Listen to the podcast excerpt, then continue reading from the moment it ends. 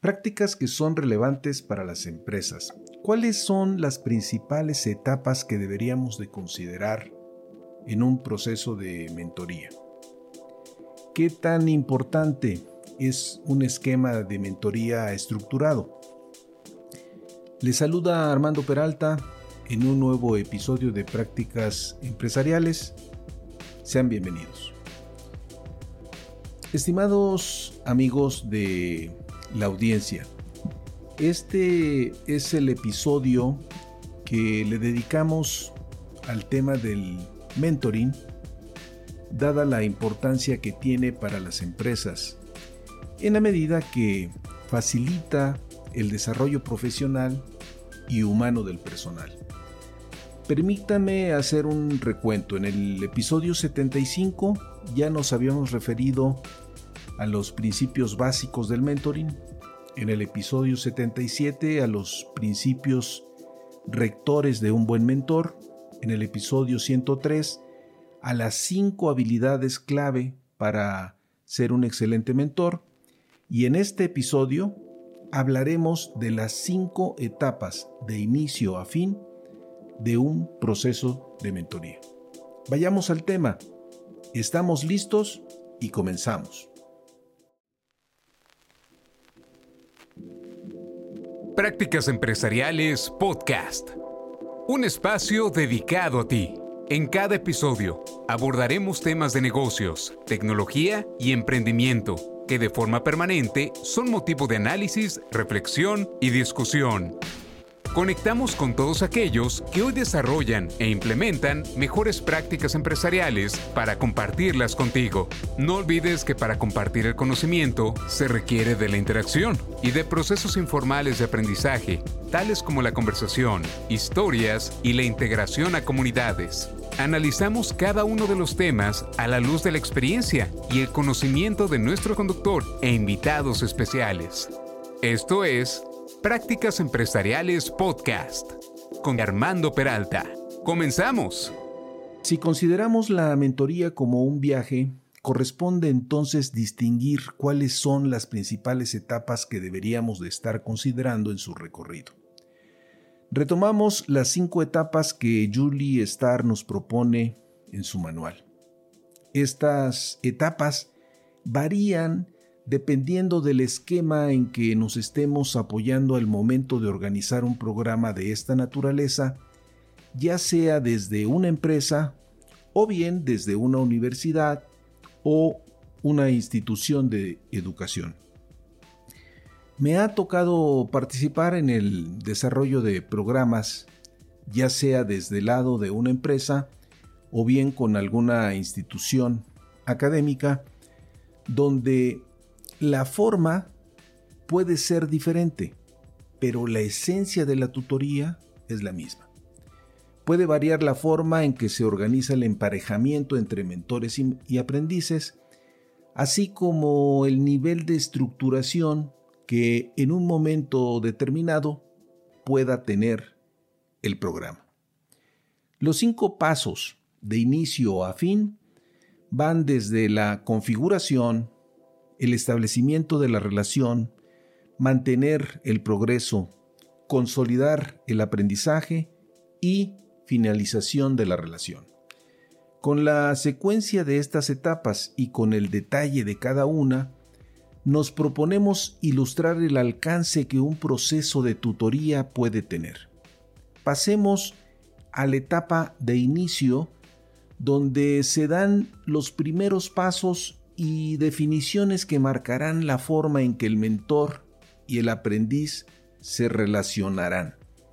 Como actividades eh, primordiales que se llevarán a cabo tenemos emparejar al mentor y al aprendiz, plasmar eh, los propósitos de la mentoría, identificar la existencia de límites y restricciones que derivan de la disponibilidad de lugares para reunirse, horarios, entre otros. El grado de la estructura de la mentoría, el enfoque de inicio. Conforme las razones para llevar a cabo la tutoría sean lo suficientemente claras, se tendrá una mayor certidumbre de cuáles son los pasos que el mentor y el aprendiz estarán dando.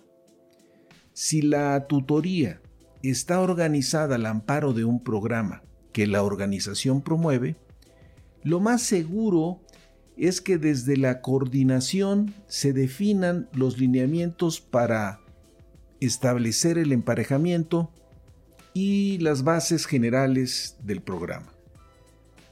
No obstante, el mentor debe estar preparado para entrar en acción y tener a su alcance información en torno al aprendiz para tener una buena idea de cuál es el contexto y las circunstancias que rodean a este. Asimismo, quienes, quiénes son las partes interesadas en el programa y cuáles son los aspectos prácticos que no debe pasar por alto que se relacionan con días y horarios en que se llevarán a cabo las sesiones, si éstas serán presenciales o más bien remotas y qué medios de comunicación estarán disponibles. Asumiendo que el mentor estará estableciendo relación de mentoría por primera vez con alguien, es recomendable que de forma preliminar conozca aspectos profesionales y personales del aprendiz e información clave en lo general. ¿Qué rol desempeña en el trabajo? ¿Qué lo motiva o cuáles son sus propósitos primordiales en la tutoría? Cuando el mentor tiene una mejor comprensión de lo que el aprendiz está esperando, puede ir orientando mejor su esfuerzo para ayudarlo a aprender, crecer y desde luego progresar. Contar con un marco o estructura del esfuerzo que se estará desarrollando es de gran apoyo. Al conocer de antemano los aspectos prácticos que se relacionan a la programación de fechas y horarios en que se estarán efectuando las reuniones. El uso de herramientas cuando las reuniones sean remotas. La duración que tendrá la tutoría.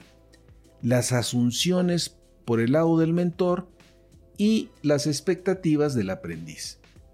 Los principios que estarán guiando la relación en cuanto a la ayuda que el mentor brindará y la responsabilidad en los resultados por parte del aprendiz, el seguimiento para analizar los avances que se vayan registrando.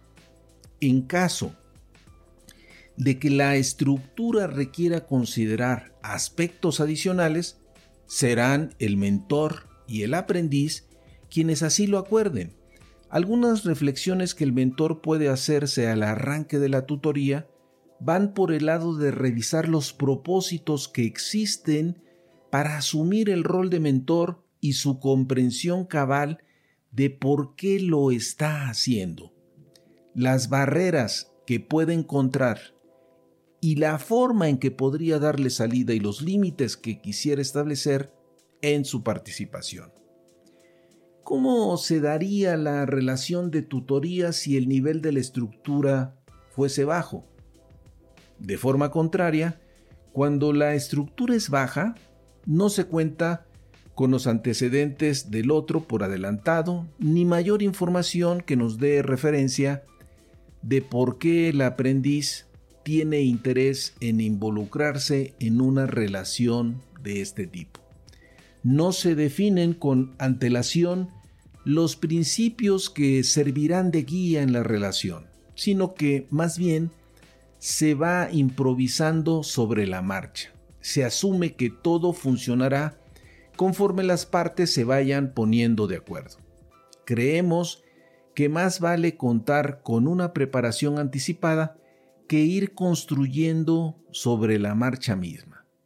Pasamos a la segunda etapa, donde se da el establecimiento de la relación y donde el mentor da sus primeros pasos a través de la realización de las primeras sesiones, teniendo como actividades principales, veamos, por ejemplo, trazar el tono que tendrá la relación, conociéndose entre las partes, eh, las aspiraciones, propósitos y expectativas del aprendiz, puntos de revisión, para evitar confusiones con otro tipo de intervenciones tales como el coaching o la consultoría. Es prudente impulsar los principios del mentoring desde el arranque para asentar que la relación entre mentor y aprendiz es de igualdad y donde el mentor le aporta al aprendiz puntos que son cruciales para el desarrollo de éste y que la responsabilidad tanto del aprendizaje, el progreso y los resultados quedan del lado del aprendiz.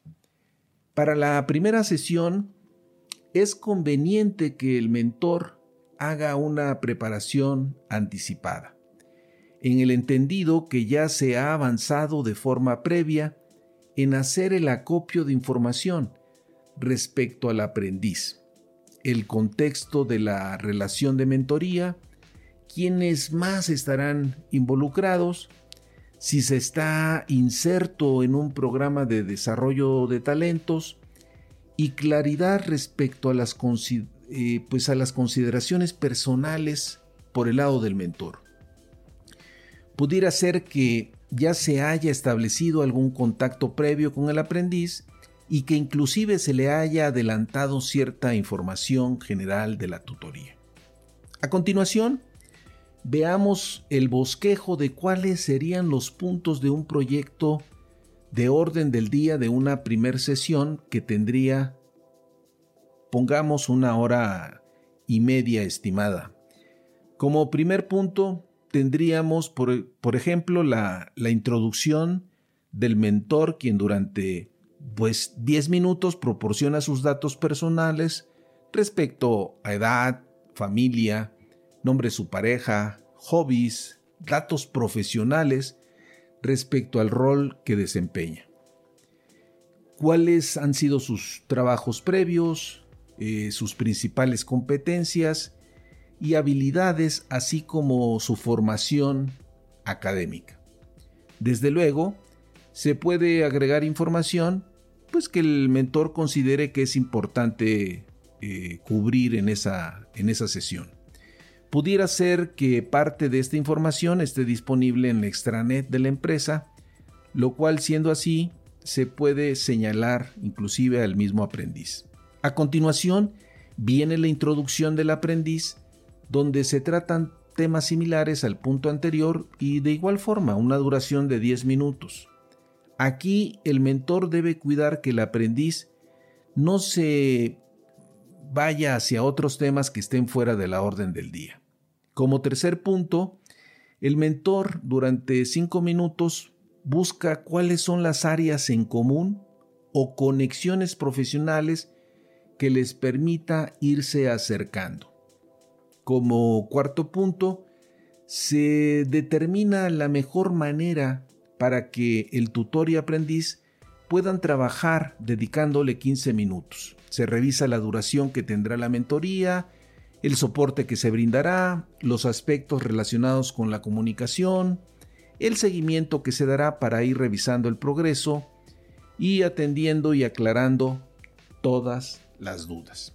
En el quinto punto, se le, eh, pues, se le pueden dedicar unos 30 minutos a identificar cuáles son las áreas de interés o habilidades que el aprendiz quiere desarrollar y qué es lo que el aprendiz desea obtener con la tutoría. En esta primera sesión, tal vez la identificación no se agote y en sesiones posteriores se tenga una identificación definitiva de las áreas que se estarán trabajando. En el punto 6 se revisa cuál es el potencial que el mentor tiene para apoyar en las áreas de interés identificadas por el aprendiz y de qué forma se podría ayudar ya sea poniendo a disposición del aprendiz las experiencias que el mentor tiene sobre el particular. Asimismo, conocimientos diversos, eh, acompañamiento o asistencia, o bien señalando en qué partes el mentor no cuenta con la experiencia o conocimiento requerido, pero sí sabe a qué fuentes recurrir para obtener el apoyo. A esta parte se le dedican 10 minutos. Finalmente, en el punto 7 y dedicándole 10 minutos adicionales, se acuerda cuándo se llevará la siguiente sesión y qué es lo que tiene que pasar entre la reunión que se está llevando a cabo y la siguiente, dejando un espacio por si el aprendiz tiene preguntas adicionales que formular. Es de gran valía si el mentor con antelación distribuye la orden del día con el aprendiz para que éste llegue lo suficientemente preparado a la reunión y que ésta sea más productiva. En esta primera sesión, el mentor puede crear una atmósfera de confianza, estableciendo una conversación normal donde sea posible compartir puntos de vista, se muestre interés y calidez y sobre todo ir desplegando acciones que empiecen a empoderar al aprendiz. Eh, ser cuidadoso de, pues de no sobrevender expectativas que están fuera del alcance del mentor. La sesión se debe de disfrutar y evitar que sea una sesión rígida. En esta primera sesión no se discuten temas específicos a detalle o desafíos por el lado del aprendiz. La sesión más bien se enfoca en sentar las bases de la relación que se irá construyendo. Sentar las bases del trabajo que se realizará conjuntamente. En este sentido, vale programar una segunda sesión, quizá una semana más tarde, para entrarle de lleno a las situaciones específicas o considerar por el lado del mentor dos opciones para llevar a cabo la segunda sesión. La primera opción sería continuar construyendo la relación que se inició en la primera sesión y que al profundizarse facilitará la influencia que como mentor puedas ejercer al ganar en confianza y apertura y también se profundizará en el conocimiento que se tenga del aprendiz, sus motivaciones y preferencias. La segunda opción sería enfocarse en el intercambio de conocimientos, ideas y consejos. La idea es adentrarse rápidamente en los temas y los desafíos, acercándose más a la práctica del coaching. No será problema si se mantienen los principios de la tutoría que ya hemos mencionado. El aprendiz asume la responsabilidad de lo que vaya aprendiendo, así como la elección sobre la que se estará trabajando y donde el mentor colabora con el aprendiz. Ambas opciones son válidas y en lugar de optar por una u otra, quizá las podamos desplegar una tras otra. Cada una tendría una duración de al menos 90 minutos. Como ya mencionábamos, contar con una agenda para la sesión elaborada de forma previa es de gran ayuda y permite sobre todo mantener el foco. Sin embargo, habrá quienes sientan que la agenda los encorseta y prefieran armar la orden del día al arranque de la sesión.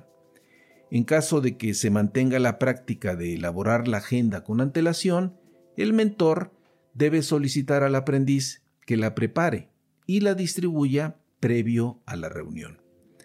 En la etapa 3 se continúa con el viaje y el mentor alcanza un nivel superior en la función que viene desempeñando al sostener conversaciones productivas y proporcionar la asistencia que el aprendiz vaya requiriendo, cuidando que la relación mantenga el enfoque y haciendo revisiones del proceso que se está siguiendo es normal que una vez que la relación ha iniciado, se vayan presentando eventos que pueden ocasionar ciertos desvíos.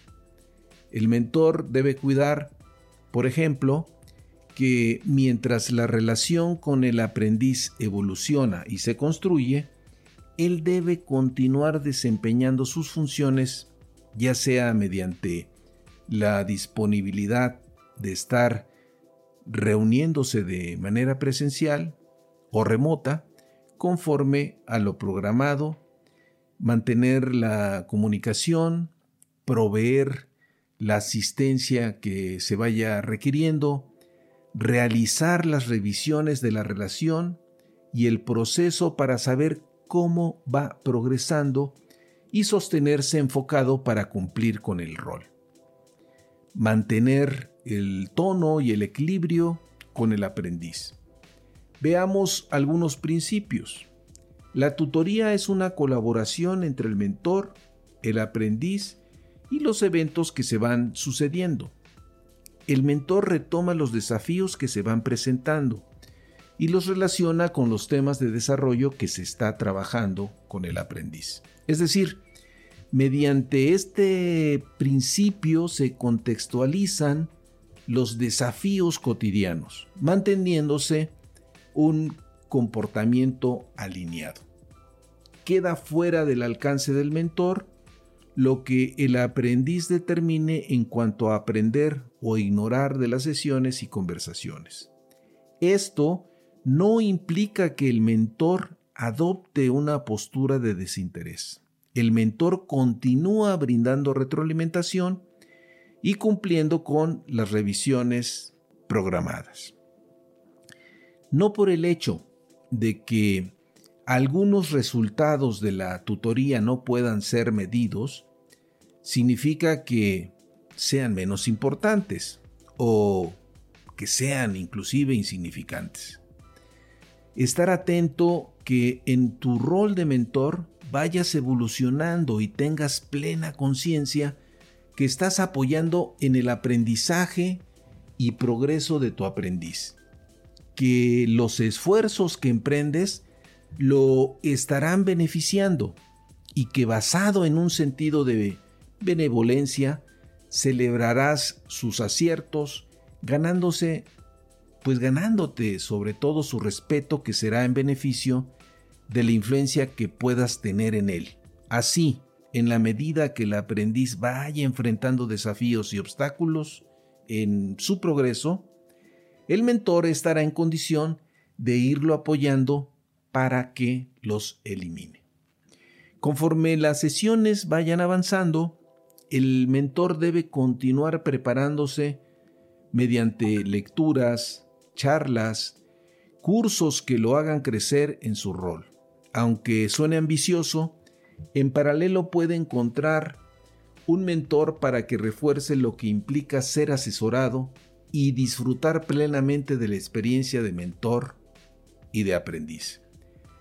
La reflexión es de gran ayuda para crecer como mentor. Por ejemplo, si me he propuesto que durante las charlas con mi aprendiz quiero escuchar más o hablar más o desarrollar ciertas habilidades de cómo plantear distinto tipo de preguntas, una vez que la reunión haya concluido, podemos preparar una nota de reflexión donde responda a preguntas de qué tan efectiva ha sido mi escucha, qué tan enfocado estuve, los impactos de mi escucha en el aprendiz y en mí, cómo podrían en todo caso mejorar. Esta reflexión me abre ventanas para establecer conexiones de utilidad. También me podría preguntar qué podría descubrir de mí mismo al actuar como mentor. En cuanto a las revisiones del proceso, estas son de gran beneficio ya que nos permiten mantenernos sobre todo en ruta. ¿Qué podemos obtener de estas revisiones? Por un lado, que nos mantenemos alineados con los objetivos de desarrollo que acordamos con el aprendiz, o bien distinguir si se están registrando cambios que necesitamos analizar. Conocer cuál es el progreso que se está alcanzando respecto a los objetivos del aprendiz. ir confirmando el proceso, identificar áreas de oportunidad, aplicar mejoras en el enfoque, reforzar la retroalimentación y lograr ser un mejor mentor.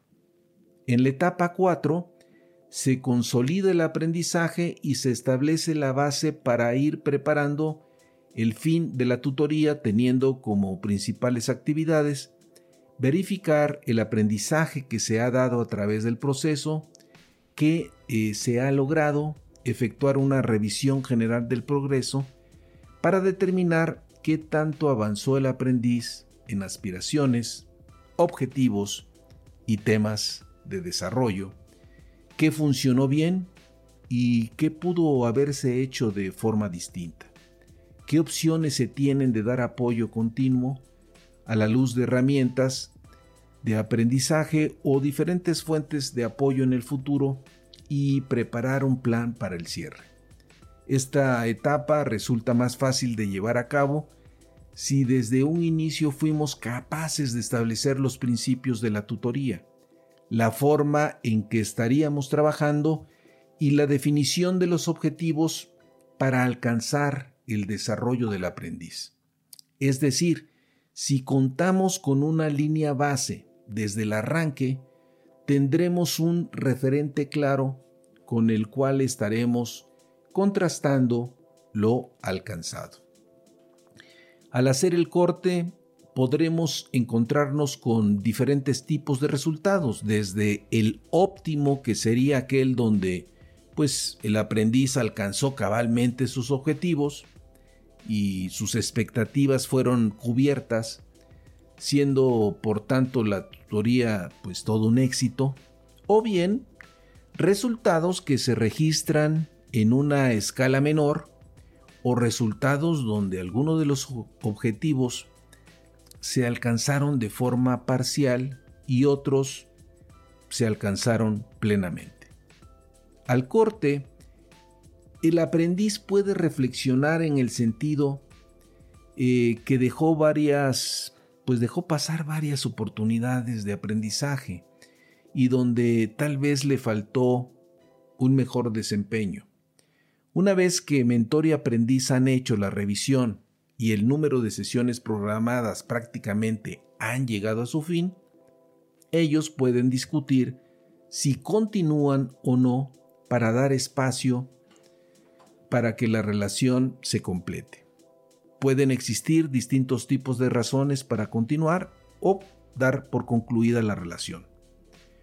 Por último, la etapa 5, que es cuando la relación se ha completado y se registra la separación.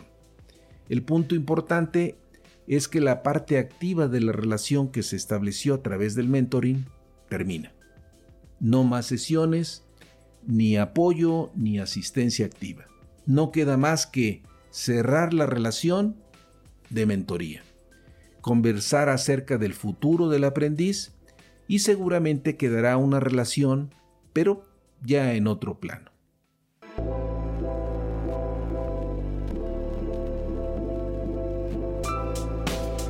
Me permito cerrar con una reflexión final. Es relativamente común que cuando el mentor no ha desempeñado este rol de manera formal en el pasado y apenas va a tener su primera experiencia, prefiere apoyarse en esquemas de mentoría más estructurados. Y caso inverso, cuando el mentor ya ha ido acumulando experiencias a través de los años y ha ganado en seguridad, pues eh, sin lugar a dudas eh, estará en otro nivel. Las cinco etapas que hemos visto nos permiten visualizar de mejor manera el viaje de principio a fin que mentor y mentí realizan durante todo el proceso. Finalmente, amigos de la audiencia, soy Armando Peralta y no olviden, si tienen interés en enviarnos algún mensaje, lo pueden hacer en la siguiente cuenta de correo. Prácticas empresariales podcast gmail.com o bien si les ha gustado este podcast hagan clic en seguir. Me permito recordarles una vez más que ahora este episodio lo pueden ver en YouTube o bien en las diferentes plataformas especializadas de podcast como Spotify, Apple, eh, Google, entre otras. Nos puedes buscar como prácticas empresariales podcast. Nos escuchamos en el siguiente episodio.